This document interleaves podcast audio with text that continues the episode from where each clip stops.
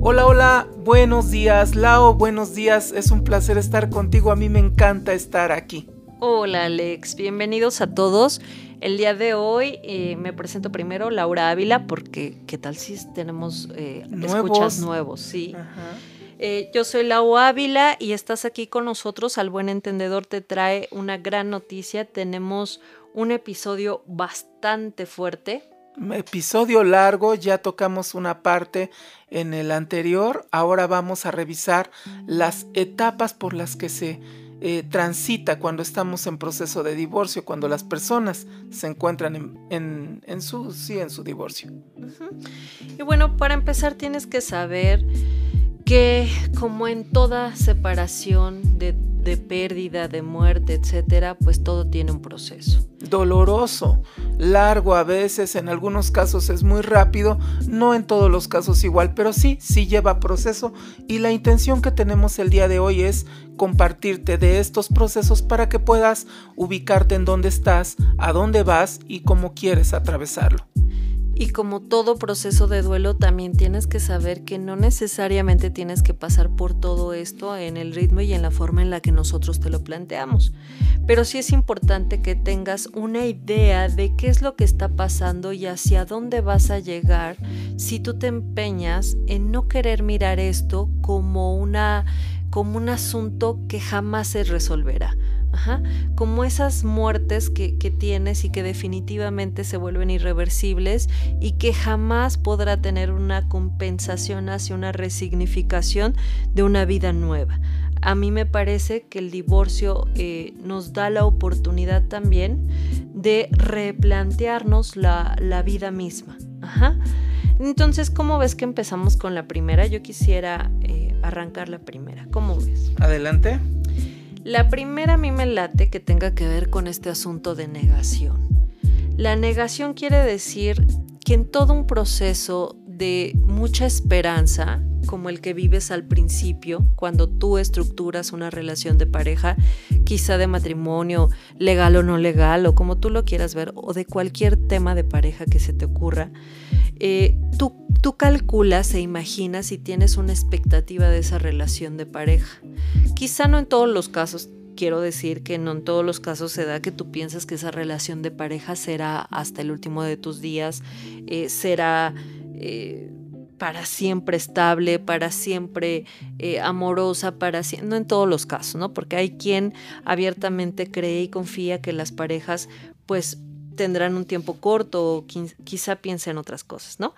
Pero bueno, en la negación se da que debido a estas expectativas, nosotros empezamos a desarrollar primero una, unos grandes cuestionamientos acerca de que si lo que está ocurriendo es para más o es para menos, que si la pérdida de estima que se tiene de forma individual es para más o es para menos si te estás dando cuenta, ¿no? Que de pronto el aislamiento de ambas partes, ¿no? Es un tema de negación, es decir, no puedo confrontarme y decirte a la cara que ya no quiero estar contigo, pero me estoy aislando, pero ya no te quiero cerca de mí, pero ya no soporto tu contacto, ni en la cama, ni en la cotidianidad de, la casa. Ajá. Y eh, también creo que en ocasiones esta negación lleva a muchísima gente, o uno de dos, a ponerse muy tristes, hundirse como en este, en este dolor de, de la pérdida, o el siguiente, a morir de ansiedad. Entonces empezar a comer de más, dormir de menos, dormir de más o comer de menos, ¿me explico? Como en estos terrenos de, no poder saber si exactamente lo que está pasando es una notificación clara de que lo que quieres es ya llegar a término con esa pareja. Una etapa muy compleja, parece que, la, que las personas están soñando y esta negación se va a extender durante una temporada corta mientras que la persona no la asimile. Una vez que es asimilada y aceptada esta negación o que ya se puede distinguir, pasamos a una segunda etapa que bueno, es compleja y es difícil porque tiene una carga de energía muy, muy alta. Y bueno, pues, ¿qué va a pasar? Ajá. Como el qué va a pasar es, es una duda también muy grande, ¿no? El saber, eh, el saber qué va a pasar si yo tomo la decisión de separarme.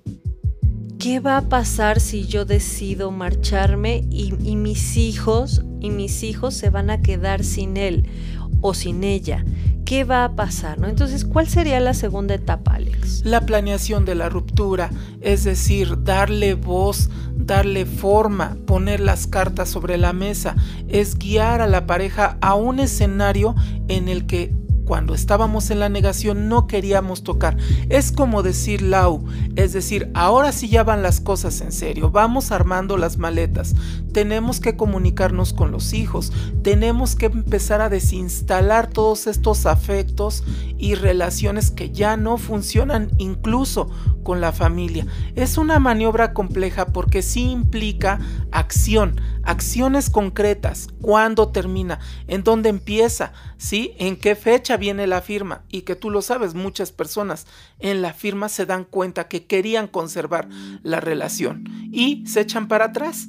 Eso me, eso, bueno, pues qué padre que, les pase a algunas personas porque tienen la oportunidad de, pero también hay otras que dicen, no, verdaderamente esto es lo que quiero y hasta se agradece esta planeación que es como el, es la acción y el paso ya a concretar. Y en terapia familiar, pues exige que esta planeación de ruptura llegue a la conciencia, no a forma o a manera de un caos, ¿no? no descargados de enojos, de culpas, de dolores, sino que más bien de, mucha capacidad de decisión, de mucha tranquilidad, de mucha oportunidad en el sentido de eh, querer resolver, me explico, para reconstruir hay que resolver. Y esta planeación de la ruptura a mí me parece que tardará algún tiempo, ajá, porque habrá cosas que imaginar después de, de que esto termine, y también cosas que tendrán que a, mm, llegar a convenirse para que esto llegue a los mejores términos, ¿no? Pero bueno, esta planeación a mucha gente, ¿sabes por dónde la llega? A mí me suena a que las lleva por un camino en donde todo lo que el otro hace ya está generando un ruido exagerado y están como incluso sobreexagerando las conductas de la pareja para llevar al límite una posición de decisión en donde ya no haya marcha atrás. Es como incendiar más los defectos, es como ponerle más la lupa a lo que no funciona y muchas personas lo toman como ahora sí ya tengo los motivos suficientes para dar el paso. Aquí la sugerencia, creo yo, o desde mi punto de vista es, no hay que sobreactuar, no hay que sobreexplotar algo que esté, esté saliendo mal. Si está saliendo mal, punto, está saliendo mal, pero no tampoco incendiarlo, porque en este caso hay hijos de por medio y hay seres queridos alrededor, siendo testigos de estas que muchas veces son grandes batallas. Exacto, solo que en ocasiones como seres humanos nos cuesta más trabajo tomar decisiones de desde la tranquilidad que desde el enojo. Somos impulsivos, somos sale nuestra parte muy primitiva y de pronto necesitamos estar enfurecidos para tomar decisiones concretas e irreversibles. A veces así estamos acostumbrados, porque quizá desde niños así fuimos educados, ¿no? Y la parte contraria, Lau, el aplanamiento afectivo donde yo no hago nada, no me muevo, ah, se está cayendo la casa, pues que se caiga, se tenía que caer. Estas, estas dos modalidades en las que muchas parejas se mueven, o mucha impulsividad o demasiado aplanamiento, estar estático. Pero vamos, eso es una, una respuesta a esta planeación de la ruptura, ¿no? La siguiente etapa, eh, quisiera hablar de ella, se llama separación. Es cuando has decidido que las cosas se tienen que dar a, lo lejos. Entonces agarras tus cosas y sabes algo, algo que me llama mucho la atención en el tema de la separación. Regularmente en las relaciones de pareja casi siempre hay un controlador y alguien que se pone sumiso, ¿no? Y casi siempre el controlador es aquel que toma la decisión de separación. Ajá. O sea, es aquel que propone, ya sabes que esto no va por buen camino, yo ya no me siento feliz contigo, creo que lo mejor es terminar. Ese es el controlador. Entonces, el que está tomando la decisión y el que invita tanto al otro a separarse, regularmente tiene que ser el que más autocontrole para saber que si has tomado una decisión de separación es porque la vas a respetar es porque te vas a convencer de que no cada 15 días te vas a salir de la casa y regresar como en un tema de amenaza, porque si no, así las cosas no van a funcionar, ¿verdad? O de comodidad, ¿no? Porque se da esta separación y es muy común que, que papá o que mamá estén regresando, me quedo un, un ratito que por ver a los hijos, y bueno, esto empieza a viciar las cosas. En la cuarta etapa se encuentra la desvinculación emocional. Híjole, yo creo que es donde ya empiezan a catalizar las cosas y es donde se va viendo verdaderamente si quiero estar con el otro, con la otra, si verdaderamente me es importante, si si verdaderamente quiero seguir construyendo o verdaderamente separarme. Es una confrontación en este caso, pero muy conmigo mismo. Y aquí lo curioso y lo que sucede es que cuando nos volvemos a ver con la pareja en estos eventos como son las fiestas, los funerales, qué sé yo, se sienten estos roces energéticos y en donde decimos verdaderamente yo ya no quiero estar aquí y es donde hay una clarificación muy importante y que también puede ser, ¿no? Me gustaría intentarlo. Sí, pero mira, para aquel que ha tomado ya la decisión de separación, a mí me parece que cuando viene esta desvinculación emocional lo que hay que hacer es prepararse para eh, para que estas, estas situaciones emocionales que te movían con el otro aprendan a cerrarse, a darle la vuelta, como dicen en, en el latín, ¿no? Eh, había por ahí gente que decía, pero ¿cómo lo logro? Pues lo logras de una manera determinante. No lo logres solo a través de recuerdos malos, incluso con los recuerdos buenos, ¿no? Es necesario desvincularse de lo material para no estarte torturando. Si ya tomaste la decisión de que eso va a terminar, pues deshazte toda su ropa, deshazte de sus fotografías, quédatelas guardadas sí en un espacio en tu recuerdo, significativamente reservadas para momentos específicos, pero a mí me parece que no las puedes estar ocupando para ensamblar tus presentes, porque si no nunca vas a evolucionar hacia un presente prometedor, ¿no? Entonces, a mí me parece que cuando te desvinculas emocionalmente tienes que entender que todo esto físico se desvanece, se desvanece la convivencia con su familia, ¿no? con sus amigos, de pronto en algún momento de engolos, eh, auxilio. engolosinarse. Eso, eh, cuando te engolosinas, pues, de pronto te llenas como en la cabeza de ideas de que tu población está creciendo tanto, tus vínculos amorosos están creciendo tanto, que de pronto ya tienes muchos amigos, tu familia ya está exquisita de grande y de pronto te das cuenta que ni eran tus amigos ni era tu familia, eran familia de él, ¿no? o de ella. Y muchas veces le damos un peso a los familiares que muchas veces no, no tienen o no se han ganado. Y ahí es donde en la desvinculación se van deshaciendo también esas relaciones que para empezar ni existían, no eran solamente de pose.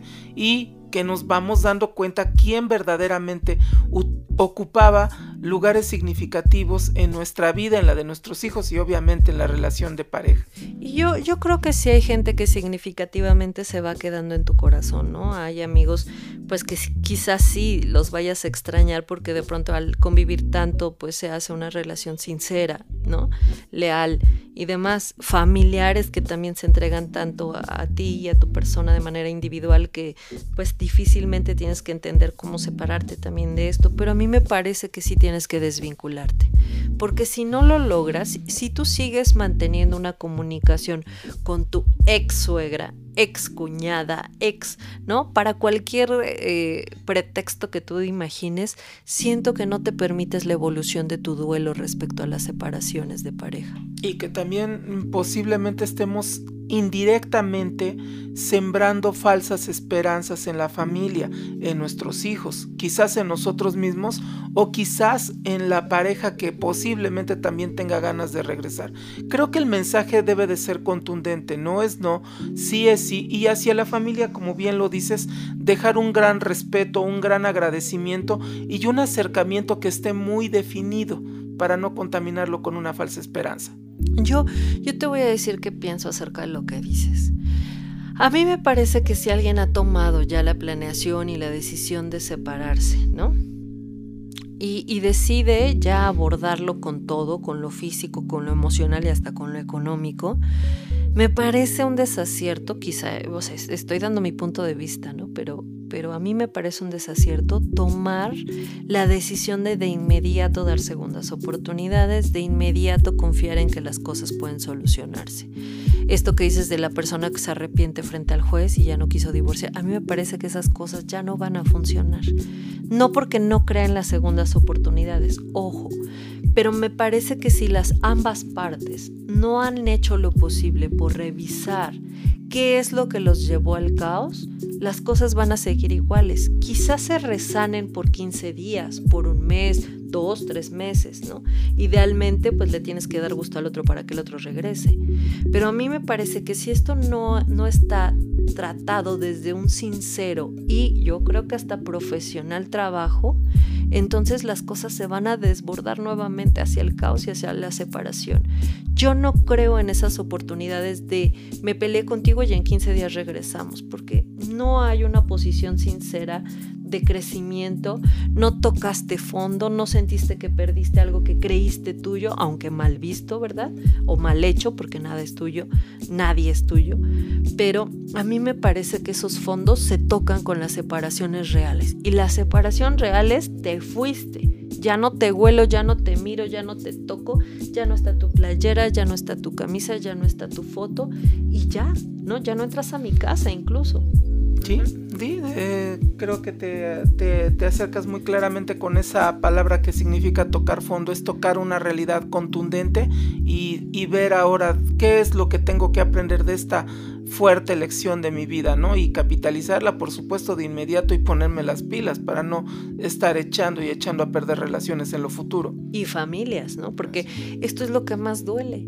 O sea, porque quizá uno se preocupa pensando en lo que tú sientes y sí, correcto, está padre que te preocupes por ti, pero ojo, si hay hijos que, si hay hijos ya se embarraron en los sí, los no, ajá, que constantemente está dando vueltas esta relación de pareja y siento que los hijos se impactan es como cuando, y también me suena esto, mira, y me estaba poniendo a pensar, como cuando eh, llevas a un hijo a una escuela, a otra, a otra, a otra, a otra, porque le salen de diferentes conflictos y problemas en, las distintas escuelas a las, a las que los vas metiendo, ¿no? Sí.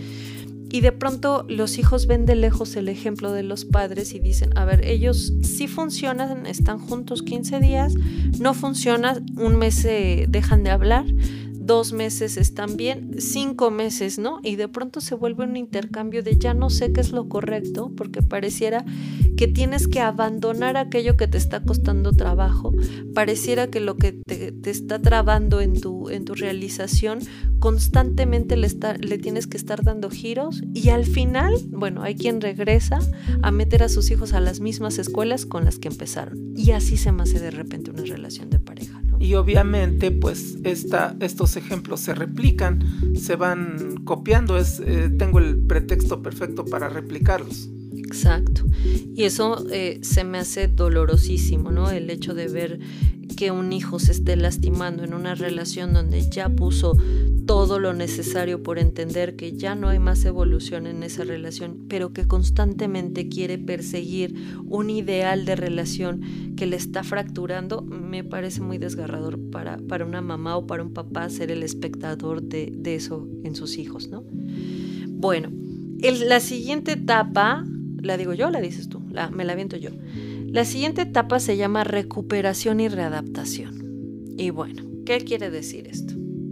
Que en algún momento quizá no, no del todo vas a aprender a aceptar lo que pasó, porque a ti no te hubiera gustado que las cosas pasaran así, pero sí hay un momento de recuperación se van a acabar las lágrimas. Ya lloraste tanto que en algún momento quieres llorar y le pujas y le pujas para ver si lo puedes lograr y ya no sale nada. Aunque quieras, ya no sale nada. Ya no sale. Y es que muchas veces estos dolores se visualizan como eternos, ¿no? Es tan grande el dolor, es, eh, es un dolor que incluso llega a ser instintivo. No solamente pierdes a tu pareja, pierdes a la familia, pierdes el símbolo llamado familia y el instinto de conservación te pide que estés eh, resguardando fielmente tu tribu original, si es que cabe la palabra. Eh, entonces, pues sí, se, se, hace tan grande el dolor que se llega a creer que no va a terminar nunca. ¿Y qué crees?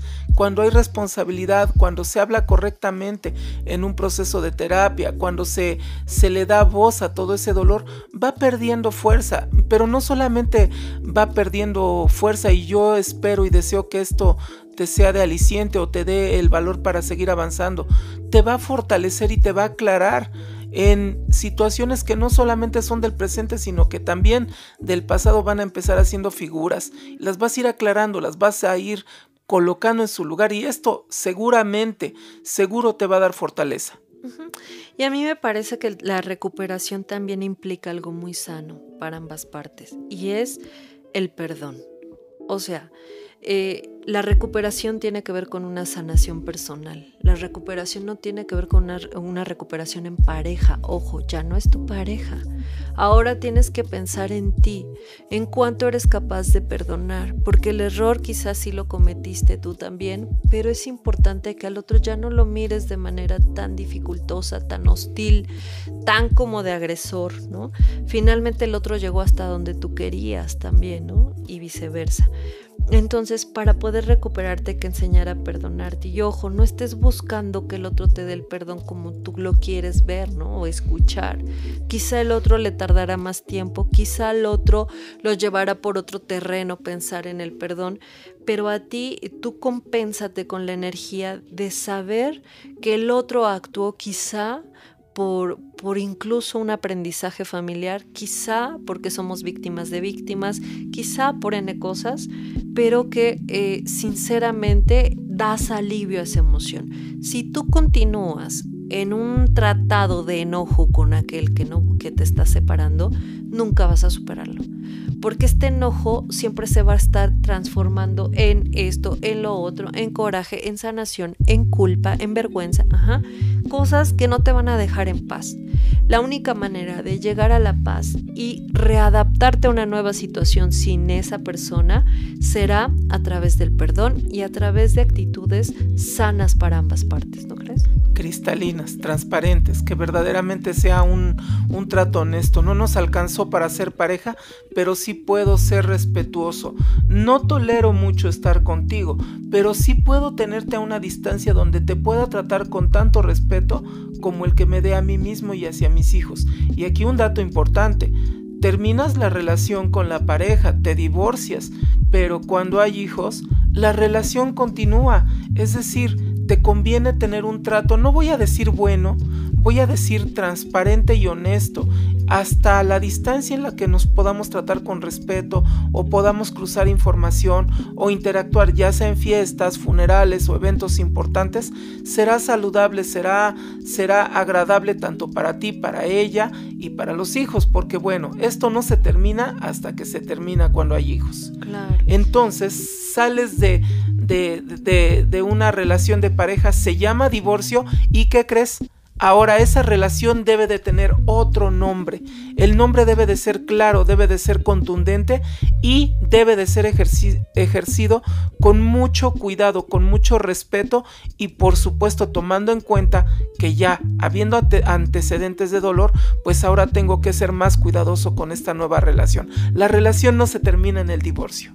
Claro pero eh, sí hay cosas muy disciplinadas para poder convivir con el otro, ¿no? Sí, sí creo en, la sana disciplina, sí creo en, la capacidad que tenemos de poner a la gente en donde tiene que ir, porque repito, si tú regresas a tus pasados no vas a evolucionar en tus presentes. Es importante que sepas que lo que cerró, cerró, pero que hay un trato digno para el otro. ¿Por qué? Porque pues finalmente en algún momento hubo una voluntad en ambas partes de elección. Ajá, entonces imagínate, no pudo ser tan malo lo, lo que elegiste en un momento dado, ¿no?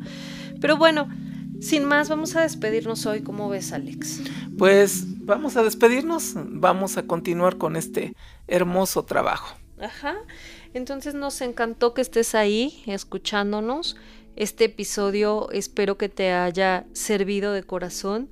Espero que tengas la luz de imaginar que después de tanto dolor hay calma, hay recuperación, hay readaptación y van a venir nuevas esperanzas.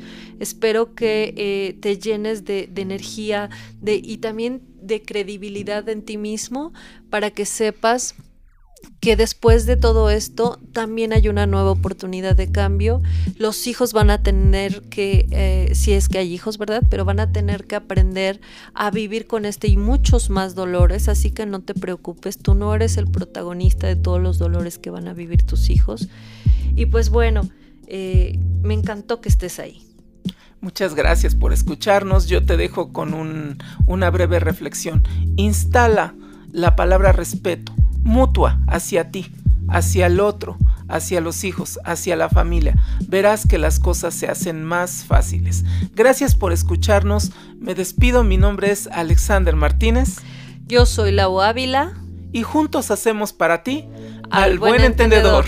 Oye, no olvides seguirnos en nuestra cuenta de Facebook. Estamos para ti en Al Buen Entendedor Podcast búscanos, pero además síguenos para que estés al tanto de nuestros nuevos episodios. El siguiente episodio va a estar súper, súper importante eh, y súper, eh, no quería decir importante, ¿qué quería decir?